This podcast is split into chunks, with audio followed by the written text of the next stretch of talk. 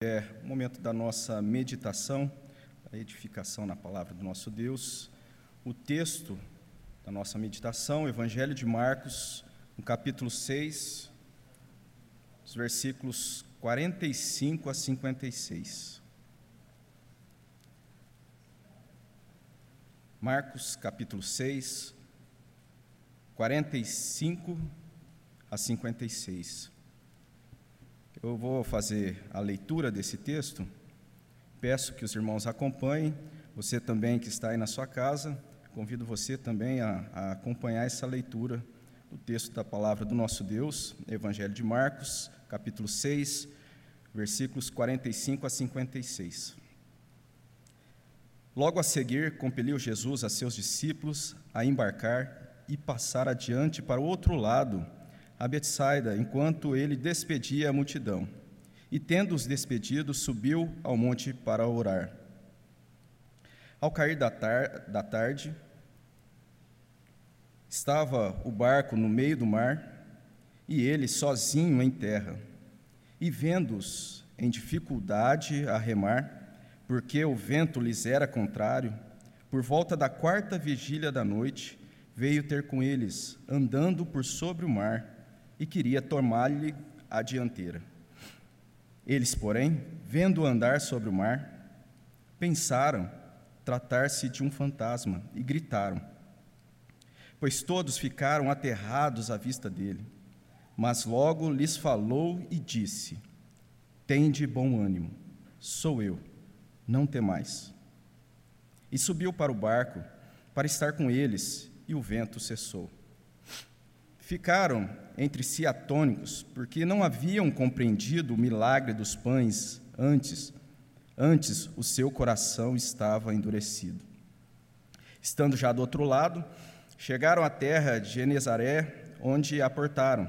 Saindo eles do barco, logo o povo reconheceu Jesus, e percorrendo toda aquela região, traziam em leitos os enfermos, para onde, para onde ouviam que ele estava.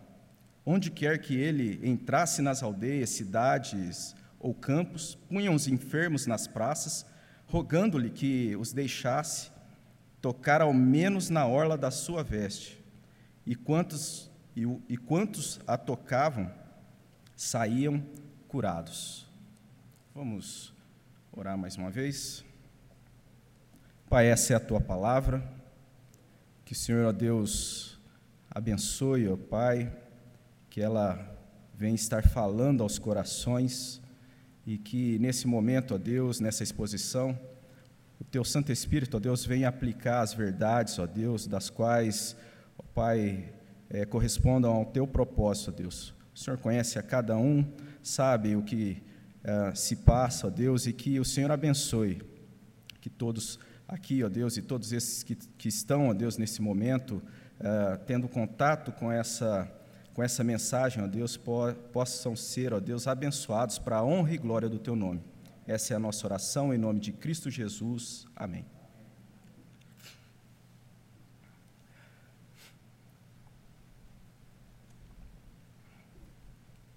Em tempos e momentos de dificuldade, desafios, é, faz muito sentido e tem um grande efeito uma palavra de incentivo, de encorajamento.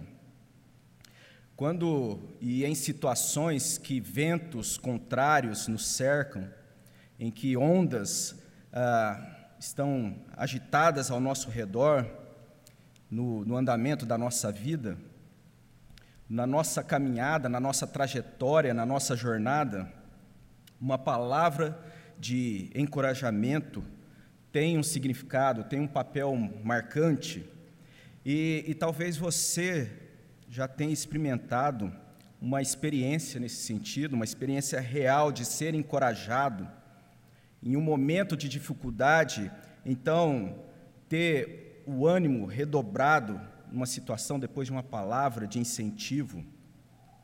E na palavra de Deus, a Bíblia, ela é repleta de palavras que nos remetem e que nos indicam uma mensagem de força, de ajuda, de ânimo diante de desafios.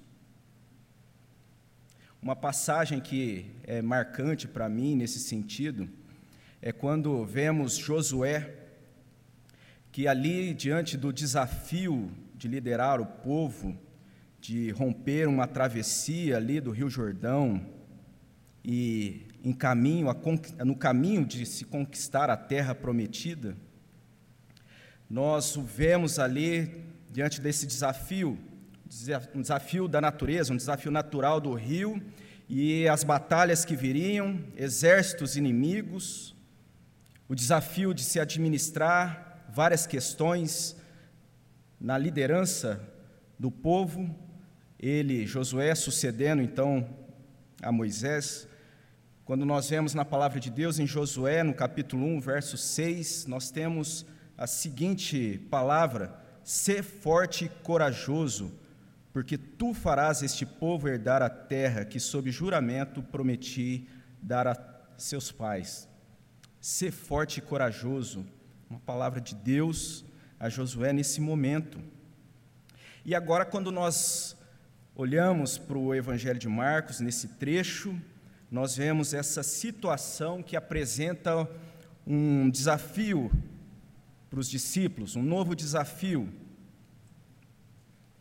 E novo não pela situação de estarem navegando naquele mar, passando por uma situação de tempestade, mas novo pelo desenrolar daquilo que haveria de acontecer. Um pouco antes, esses discípulos haviam sido eh, comissionados à missão, quando nós vemos lá no início do capítulo 6. E um pouco antes, então, desse trecho que a gente leu, nós vemos é, um momento de grande bênção, uma ação maravilhosa de Jesus, em que os discípulos e uma grande multidão são alimentados. E Jesus, agora, nesse momento, orienta esses discípulos para que estivessem embarcando, enquanto ele estivesse ali, enquanto ele despedisse a, a, a multidão. E nesse momento, então, olhando para essa situação em que Jesus está ali, dá essa orientação a esses discípulos, depois desse momento em que, é, há, há um pouco antes ali, a gente tem na palavra de Deus aí no capítulo 6, aquele momento em que Jesus multiplica os pães e os peixes, e nesse momento, então, partindo daí, é, eu proponho três movimentos no texto que a gente leu, que pode falar com a gente nessa tarde, que, estão, que está relacionada ao ânimo e à disposição dos personagens que estão sendo apresentados aí no texto. É, em dois movimentos ou duas posturas falhas, é, nós podemos ver nesse trecho, e uma terceira correta, que então se dá o ponto alto da nossa meditação. E, e o primeiro, então, é, movimento, a primeira postura que nós temos aí, é um ânimo distorcido da multidão. Um ânimo distorcido da multidão. Para nos ajudar, para que a gente possa ver e, e ficar mais claro para a gente, é, é preciso que a gente talvez é, se volte a um outro evangelho que também retrata dessa situação, e no Evangelho de João, quando ele também menciona a respeito desse contexto, lá ele vai dizer o seguinte: que aquela multidão estava pretendendo colocar Jesus como rei. Então, em João, no capítulo 6, no Evangelho de João, capítulo 6, o verso 15, lá está escrito o seguinte: Sabendo, pois, Jesus que estavam para vir com o intuito de é, arrebatá-lo, para o proclamarem rei, retirou-se novamente sozinho para o monte. Então, nesse contexto, o que nós temos aí é que essa multidão, ela tem um ânimo distorcido dos propósitos de Jesus.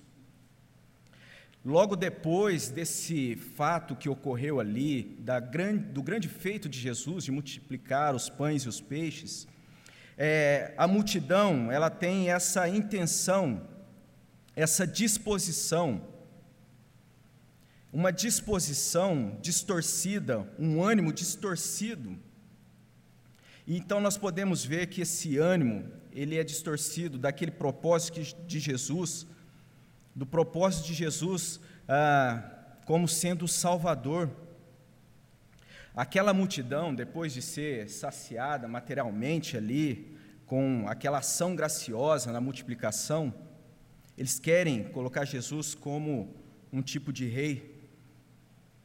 Só que essa disposição que eles ah, estão caminhando e, e estão buscando e que estão se aplicando a exercer é uma disposição materialista.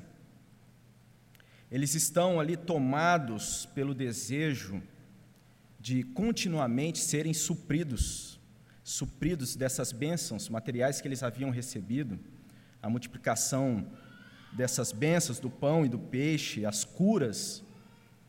E essa era a motivação, esse era o ânimo dessa multidão.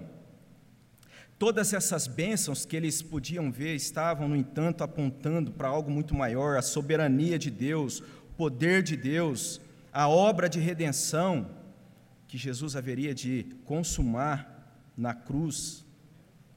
Essas bênçãos apontavam para aquele propósito de Jesus como aquele que ele era, aquele que ele é, o rei, o rei verdadeiro. Mas a multidão permanece numa superficialidade das suas próprias ambições. Essa multidão não amplia o foco de suas vidas para a sublimidade do reino. O ânimo, a iniciativa dessa multidão é distorcida. Ela procura coroar Jesus, colocar Jesus como um rei, mas simplesmente no sentido daquilo que eles poderiam receber daquilo que eles haviam é, recebido como é, bênçãos materiais. E várias vezes nós podemos encontrar no Evangelho uma conduta é, padrão da multidão. Essa conduta parece distinguir sempre esse padrão de comportamento da multidão nos evangelhos. A multidão nos evangelhos, ela sempre está ali distinta do, dos discípulos, dos religiosos, a multidão, ela sempre aparece ali, hora ou outra, a se aproximar de Jesus, mas simplesmente e muitas vezes buscando algo que possa satisfazê-las. E esse parece ser o ponto desse ânimo que os motivava, a motivação dessa multidão essa motivação distorcida da multidão, uma satisfação pessoal, meramente material, e é isso que parece estar sempre conduzindo a disposição e o ânimo da multidão. O que eu vejo que muitas vezes é algo que, de certa forma, trágico dos nossos dias, identificar que existe uma multidão de pessoas que conduzem as suas vidas com essa disposição, com esse ânimo distorcido da verdade, vivendo na orientação da inclinação dos seus próprios corações, suas necessidades materiais, pontos e situações transitórios, olhos distorcidos, não conseguem assimilar algo maior, propósito de Deus para as suas vidas.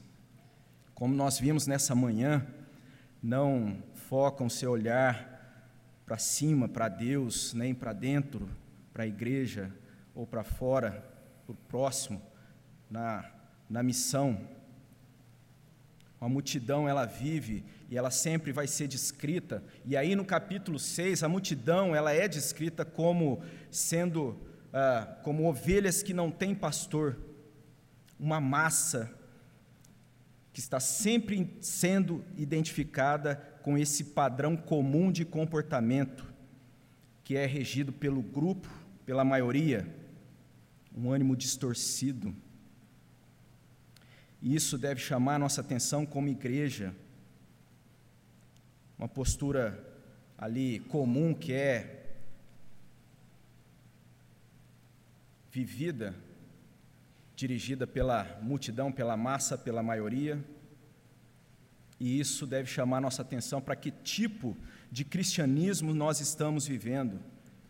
Como o nosso ânimo tem se colo sido colocado ou sido alimentado? Será que o nosso ânimo de vida está distorcido da verdade do reino que nos é prometido? Será que nosso ânimo está distorcido?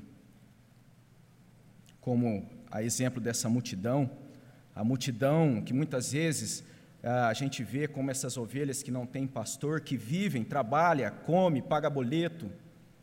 Será que isso tem de alguma forma aí sido o ânimo das nossas vidas? Que tipo de realidade nós temos experimentado na nossa caminhada? Que tipo de ânimo nós temos vivido nos nossos dias? Não que dinâmica, né, esse tipo de dinâmica de trabalhar, né, de cumprir com os nossos deveres, de viver sob essa pressão, não que essa dinâmica não faça a parte ou não de, deva fazer parte da nossa vida, mas será que essa, e é isso tem sido a nossa motivação, as nossas motivações, será que isso tem sido ah, o que nos motiva a caminhar? Aonde está o nosso ânimo? Não é guiado por essa pauta que deve é, ser direcionada à nossa vida. Jesus deixa muito claro na sua na sua conduta. E nessa passagem nós vemos ele com toda a sua autoridade, nós o vemos em oração, como nos é apresentado aí no verso 46. A oração que é esse meio, meio de graça tão acessível a todos nós, mas que muitas vezes é negligenciado.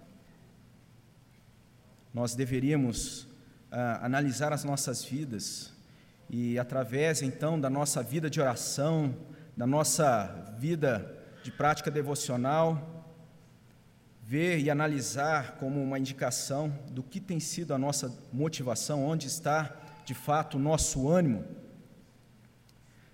E a palavra de Deus sempre nos exorta para que nós é, estivéssemos orando em todo momento, orar sem cessar, colocando todas as nossas angústias em oração e não com um ânimo distorcido, como nós vemos aqui essa multidão.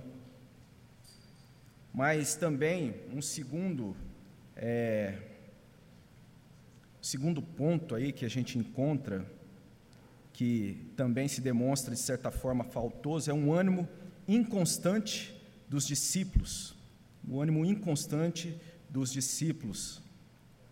Esses discípulos agora estão ali no mar, numa situação difícil, a hora avançada, o vento contrário, uma grande dificuldade. Os discípulos estão aí em dificuldade e é algo que não deveria, sim, nos trazer é, nenhum espanto. Discípulo de Jesus enfrentando uma dificuldade, pelo menos quando a gente olha para para o padrão bíblico de um discípulo de Jesus, nós vemos situações em que os discípulos vão enfrentar sempre dificuldades. Mas aqui nesse momento, nesse texto que a gente leu, ah, os discípulos estão em dificuldade, seguindo uma orientação, uma orientação que foi dada por Jesus. Eles haviam recebido ali essa indicação para fazerem a travessia desse mar da Galileia. E, e, passam então por, uma, por essa situação, e é algo que seria comum de acontecer naquela, naquela região, numa navegação como essa, né, enfrentando rajadas de vento, até por conta da própria geografia dessa região. Comentaristas apontam que isso é algo comum de, de acontecer ali. E eles demonstram uma, uma obediência. Inicialmente, aí a gente vê esse ânimo correto, eles seguem a instrução de Jesus.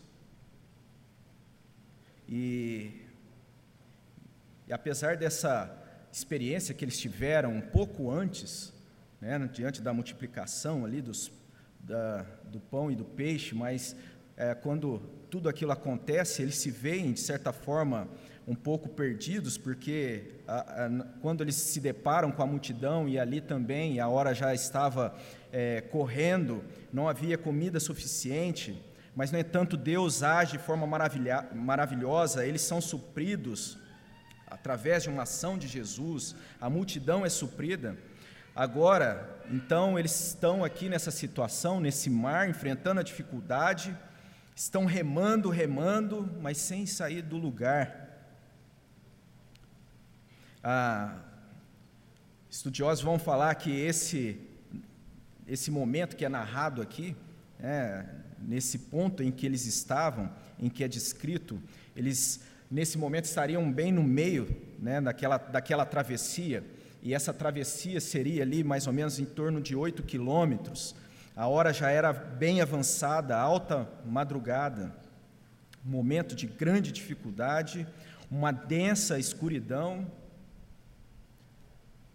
mas a gente vê com clareza nesse momento que a dificuldade, a tormenta, os ventos, o mar furioso não impediria o propósito de Jesus. Lá no versículo 45, Jesus é, diz para que os discípulos seguissem, e na forma como é descrito ali, ah, o que dá a entender que Jesus é, estaria ali encontrando com eles. Isso fica é, implícito aí no, no, texto, mas é nesse sentido que nós podemos ver aí o verso 45. Jesus estaria ao encontro desses discípulos e Jesus tem essa autoridade. Isso não seria novidade para esses discípulos. Eles já teriam visto em outra situação Jesus acalmando uma tempestade, Jesus, com a sua palavra de autoridade, e até sob o comando de Jesus, então, uma grande tempestade sendo acalmada, os discípulos já tinham essa, eh, essa experiência.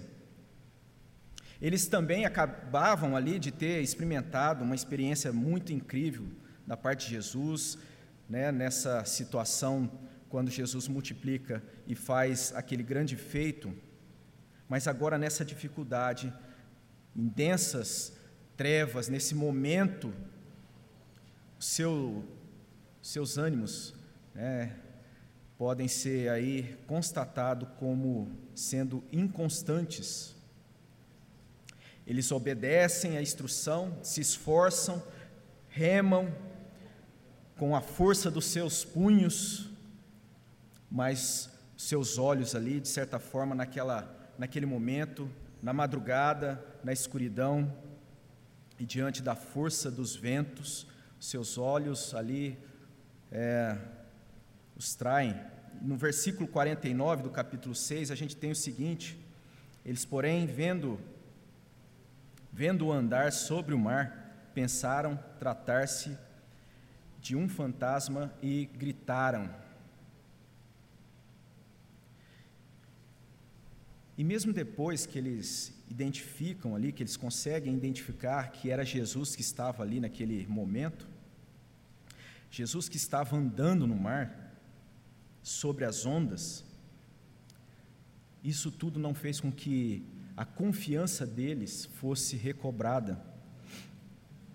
No Evangelho de Mateus isso vai ficar muito claro quando ele traz aquela um, é, algo a mais aí nessa passagem falando do que havia acontecido nessa situação com é, com o apóstolo Mateus, aliás, com o apóstolo Pedro, nesse mesmo, nessa mesma situação.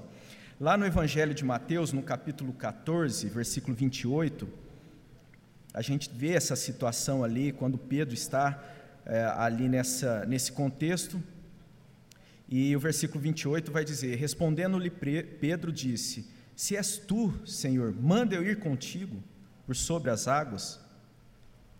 E Jesus diz: Vem. E Pedro, descendo do barco, andou sobre as águas e foi ter com Jesus. Mas aí o, a narrativa lá de Mateus vai dizer que quando é, Pedro, então, ele olha para toda aquela situação, dificuldade, a força do, dos ventos, e das ondas, ele começa a afundar. Isso nos mostra aí, de certa forma, esse, esse ânimo inconstante desses discípulos. Ah, no ano de 2020, começo do ano passado, né? É, eu, eu, eu tive a oportunidade de trazer uma mensagem que também nesse mesmo contexto aqui, mas lá no registro do Evangelho de João, e ali naquele momento ah, e naquela oportunidade, então, pregando sobre, esse mesmo, sobre essa mesma situação, eu, eu trouxe como ilustração algo que havia acontecido um ano antes, que foi aquele desmoronamento da barragem de Brumadinho, que já fazia um ano. E ali, então, eu comentei como que momentos de, e situações de dificuldade, que muitas vezes a gente não está esperando, né? como que Jesus age com autoridade nesses momentos, como que Jesus age cumprindo seus propósitos em todas e qualquer situação.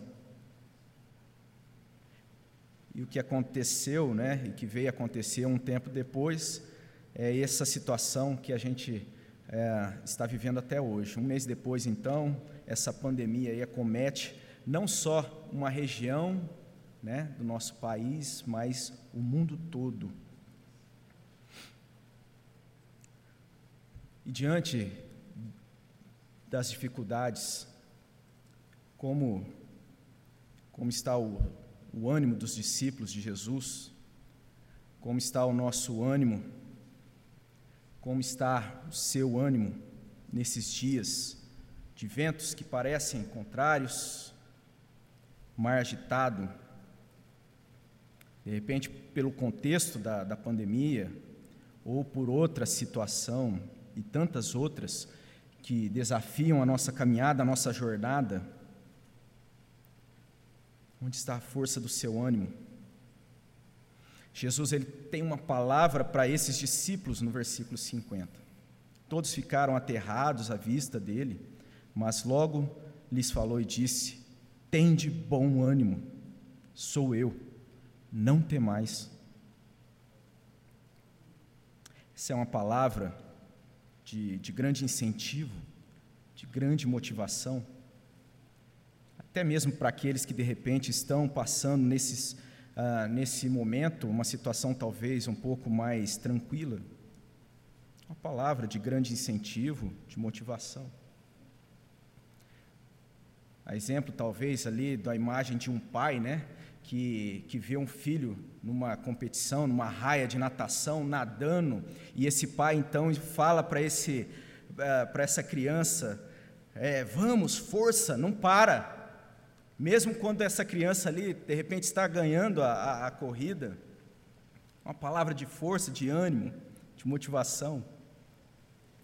Mas essas palavras de Jesus aqui vai muito além de um, de um incentivo, de uma força de uma motivação. As palavras de Jesus aqui vai muito além disso. Essas palavras de Jesus aqui têm de bom ânimo. Sou eu, não temas. Nos traz agora para o terceiro ponto, e aqui sim há uma disposição correta, bom ânimo seguro da salvação. Então nós temos aí essa postura reprovável, né? um ânimo distorcido da multidão, um ânimo inconstante daqueles discípulos naquela situação.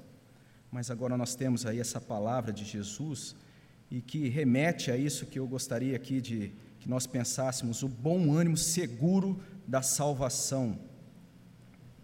Esse é o bom ânimo, bom ânimo correto, bom ânimo seguro para nossa disposição, onde o lugar em que a multidão haveria de encontrar um foco para um ânimo correto, não distorcido, o lugar onde os discípulos encontraria uma clareza e uma constância para o ânimo inconstante. A fonte desse bom ânimo da salvação está naquele que não é um fantasma ou qualquer outra ideia sobre, sobre Jesus, né, como nós temos aí uh, acompanhado nos nossos boletins né, algumas ideias erradas, ideias estranhas a, re, a respeito de quem é Jesus.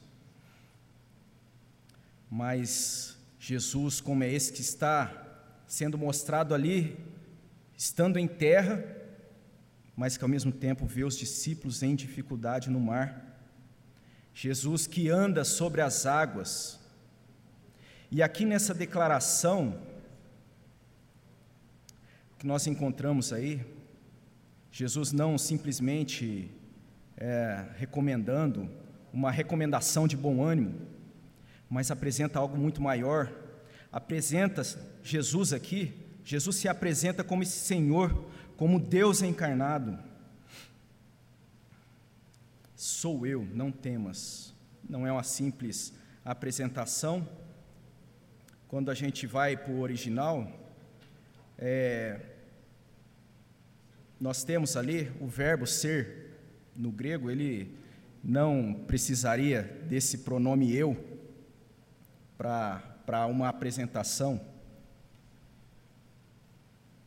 A construção que nós temos aqui, no original, ela demonstra uma ênfase, sou eu, e uma ênfase que está apontando para aquele que Jesus é, não um fantasma ou qualquer outra ideia que pudesse sugerir ali, que pudesse surgir, mas Jesus como aquele Salvador, 100% Deus, 100% homem, o Deus encarnado que morreria na cruz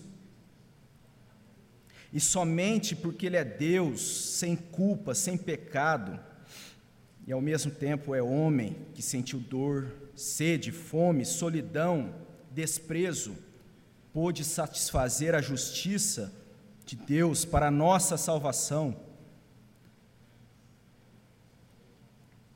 para nos dar o bom ânimo da salvação, esse bom ânimo seguro, e é nessa confiança da salvação da parte de Deus, que seria então estabelecida a coragem e esse ânimo que está sendo apontado aqui.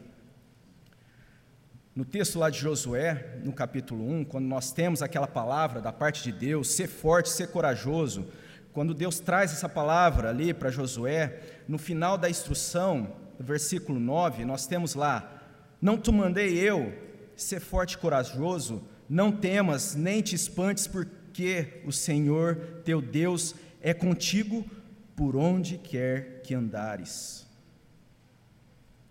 Mesmo que as palavras de encorajamento, de motivação, ela tenham a sua, o seu lugar, a sua importância, o efeito, a palavra de Deus, a proposta que, que nós encontramos para o bom ânimo, é para que traga para as nossas vidas uma segurança muito mais ampla, o bom ânimo seguro da salvação. Essa é a centralidade dessa mensagem. E a consequência natural, então, é o que a gente vê nos versos seguintes, 53 a 56. Ah, o que acontece de forma natural com esse bom ânimo seguro da salvação é uma realização da missão, transmitir então essa obra de Jesus. E nós vemos isso acontecer quando eles chegam no destino. E isso também deve acontecer na nossa vida, desfrutando desse bom ânimo seguro da salvação, a partir das nossas vidas, daquilo que nós experimentamos da parte de Deus, a salvação em Cristo Jesus, a consequência natural disso é a missão, é o evangelismo. Nesse, nessa passagem aí, os discípulos de Jesus, eles não haviam compreendido, como nós temos aí o verso 50, 52, né, porque o coração deles estavam endurecidos. Mas que nessa tarde, o nosso coração seja sensível à palavra de Deus, conforme a promessa que nós encontramos do profeta Ezequiel, no capítulo 56, verso 26: Dar-vos-ei coração novo, e porei dentro de vós espírito novo, Tirarei de vós um coração de pedra e vos darei um coração de carne. Que esse Espírito de Deus aplique essas verdades no nosso coração. Que o Espírito Santo de Deus aplique essa verdade no seu coração, um ânimo seguro da salvação, não um ânimo distorcido da multidão, que reflete o erro aí de uma condução da vida direcionada pelas próprias necessidades materiais, nem um ânimo inconstante que a gente vê nessa ocasião dos discípulos, que reflete aí uma, uma vulnerabilidade em meio das dificuldades, mas que a gente possa desfrutar desse bom ânimo seguro da salvação em nosso Senhor Jesus. Somente sob essa orientação na nossa vida, nós podemos aí enfrentar as dificuldades, os desafios com esse ânimo, né, com essa coragem que nos é indicada na palavra do nosso Deus. A palavra de Jesus diz ainda, nesse mesmo sentido: Essas coisas vos tenho dito para que tenhas paz em mim. No mundo passais por aflições, mas tende bom ânimo. Eu venci o mundo. Essas palavras de Jesus. Vamos orar. Pai, nós agradecemos, ó Deus, pela tua palavra. Agradecemos, ó Deus, porque em Cristo Jesus, ó Deus, nós podemos desfrutar de um ânimo seguro, ó Deus, da salvação no Senhor. Que o Senhor abençoe, ó Deus, a cada um, que o Senhor abençoe, ó Deus, as nossas vidas. Essa é a nossa oração em nome de Cristo Jesus. Amém.